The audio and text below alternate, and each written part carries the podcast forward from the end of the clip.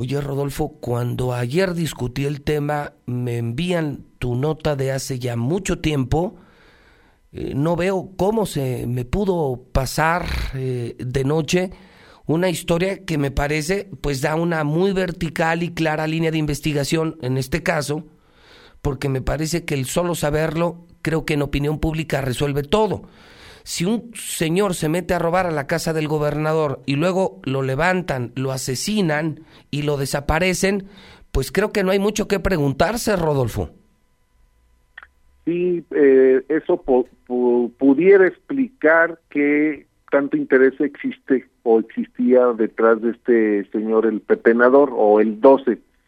Fue el 6 de junio cuando publicamos eh, un video donde se explica lo que estaba detrás de ahora ya ocho detenidos eh, por este asunto. El artículo se llama, el video artículo se llama La verdad del robo a la casa del gobernador y efectivamente José Luis Morales, este famoso pepenador era una persona que independientemente de que recolectaba PET, que era la fachada que él utilizaba, en realidad iba marcando las casas en donde él detectaba que podía meterse a robar junto con otra persona. En realidad, él no se mete a robar. El Huicho, un amigo de él, un compañero que vive en Jesús María, es el que se introduce a la casa del gobernador que tiene ahora en Terranza. ¿no? En, la, en la fundición ya lo habían robado ahora lo roban en Terranza, en su, en su nueva residencia, que por cierto, al margen debo decir, los terrenos no fueron reportados en su declaración patrimonial, pero esa es otra materia de otro tema. Este pepenador eh, le, le, da al huicho los datos para que se introduzca a la casa, el huicho se introduce a robar, el gobernador detecta el robo le hace saber al comandante de la Policía Ministerial, René Carrillo, que fue su jefe de escoltas y que lo pone como comisario de la Policía Ministerial, le pide que por favor investigue y detenga a la o las personas responsables de este robo. Se ponen a investigar y en una casa de empeño en Jesús María, que era territorio conocido del famoso comandante rojo, ya fallecido, Jaime Tejeda Ponce, presuntamente suicidado, y que aprovecho para decirte que la investigación del suicidio y todos los datos de la autopsia, la FGR ya los atrajo, se los solicitó a la Fiscalía Estatal. Bien, este comandante rojo comienza a hurgar entre pues, los vendedores de, de objetos robados y llega a esta casa de empeño y le hace de la advertencia que hubo un robo que está investigando y precisamente el dueño de esa casa de empeño le dice trajeron unas plumas a vender porque la clave está en unas valiosas y costosas plumas de oro dentro de la lista de artículos robados. No manches. o sea, eran plumas, plumas, de oro de Martín. De Martín Orozco. Madre santa y el vendedor le dice, el, dueño de la casa de empeño le dice, sí, efectivamente me vinieron a ofrecer un juego de plumas de oro con las características que tú me estás mencionando. Le dice quién es la persona, el famoso Huicho, van a la casa del Huicho, la mamá tiene una tortillería, detienen al Huicho y el Huicho suelta toda la información de pues devuelve, me imagino, alguna. Yo me imagino que a través del método científico que utilizan los, los, ministeriales. Sí, claro, claro, claro. Lo convencieron para que tal vez devolviera parte del botín, pero él delata al famoso pepenador.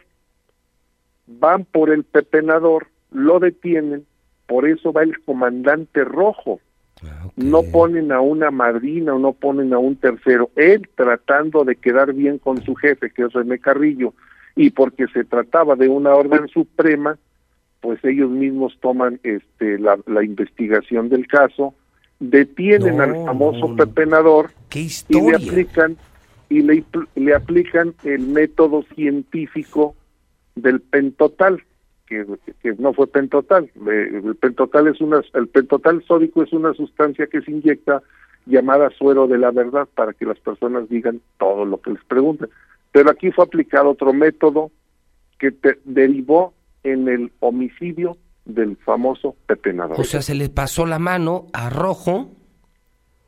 junto con otro de sus escoltas. Se les, pasa, pasa, la mano. Lo matan al, al, que se había metido a robar a la casa de Martín y que se robó unas eh, plumas de oro. Y, deciden ir a tirarlo a una planta tratadora. Eh, Ahí se encuentra un cadáver, efectivamente. Que se presume. cuya esposa dice que sí corresponde con las características de su marido, pero que no lo han reconocido como tal al rojo. Otra prueba científica de la fiscalía determina que no es el, el famoso pepenador. Entonces, eh, el, el famoso pepenador juega un papel central en toda esta trama que tiene a ocho personas en la picota, ocho elementos de la fiscalía, por cumplirle al gobernador la investigación y dar con el paradero de los culpables. Pero ojo, fíjate, fíjate algo también muy importante aquí, José Luis. Tal vez nunca hubiéramos sabido nada de lo que había sucedido. Jamás si no hubiera existido la escucha telefónica legal, y lo digo con letras grandes, legal, que estaba realizando la Fiscalía General de la República sobre agentes ministeriales, sobre René, sobre el comandante Rojo, porque presumen de que estos señores están involucrados con una banda del crimen organizado. Sí, así es. Los estaban investigando, escuchan que estos señores empiezan a comunicarse entre ellos y cuando se sale de control el operativo, lo que hace la fiscalía es atraer la investigación tiempo después porque saben que la instrucción fue dada para que se deshicieran del cuerpo del, del famoso pepenador. No, qué historia. Uy, estoy sorprendido por dos cosas.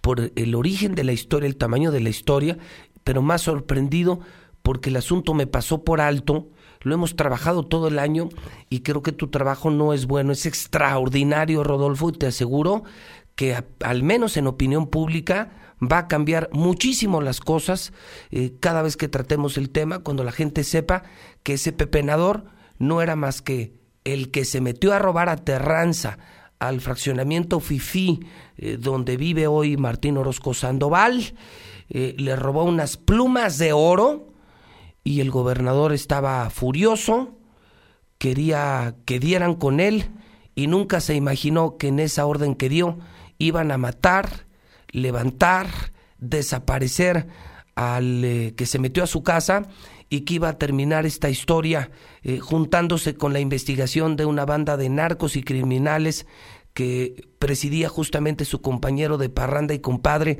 René Carrillo. Estamos hablando, mi querido Rodolfo, de un tema que por lo que te escucho y lo que veo, eh, tiene todavía en camino episodios profundamente lamentables.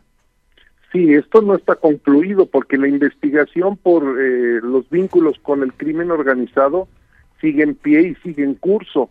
Quiero decirte que la vinculación de estos dos agentes, dos eh, agentes del Ministerio Público es producto de esta investigación que lleva la Fiscalía.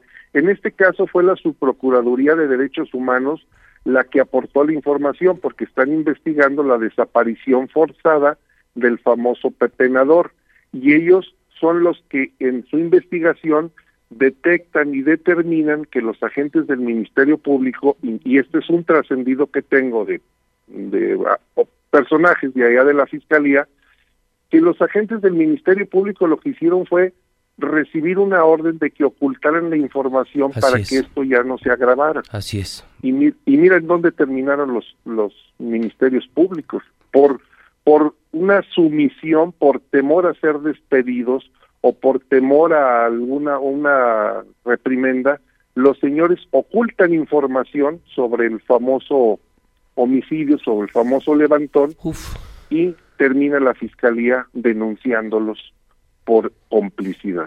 Voy, si me permites, Rodolfo, voy a retomar eh, tu nota, la tengo en la mano, la voy a subir a mi cuenta de Twitter. Es información original de la verdad del centro, del periodista Rodolfo Franco, un gran investigador eh, del periodismo local. Y por lo pronto yo te aprecio mucho este enlace telefónico que nos pone la piel chinita, Rodolfo. Pues sí, es una historia de terror. Mira, si lo hubiéramos puesto para las historias del 2 de noviembre, hubiera funcionado. hubiera salido mucho mejor. Abrazo, colega, abrazo, amigo, buen día. Un abrazo, José Luis, buen día.